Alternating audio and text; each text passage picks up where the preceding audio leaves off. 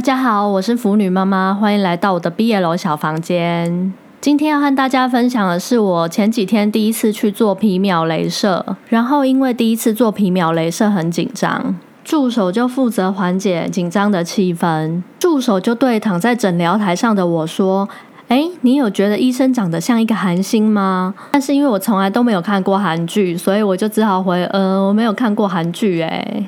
助手就说：“都敏俊啊，他很红诶，没看韩剧是因为都在看偶像剧吗？因为我平常真的很少在追剧，所以我也只能老实说，呃，我很少在看剧诶。然后助手又问我说：“那你平常都在做什么？不会是看书吧？因为我有小孩，所以我平常都会看教养书，然后遇到问题也都是会找书来看。想放松的话，就会看毕业楼漫画。可是当下气氛好像，我觉得我回我会看书，好像会被认为是怪人。”所以当下我就选了比较轻松的说，我就说啊，我会看漫画。助手就说哦，我知道，我知道，是海贼王那种吗？这时我心里想，干，我刚好没看过海贼王。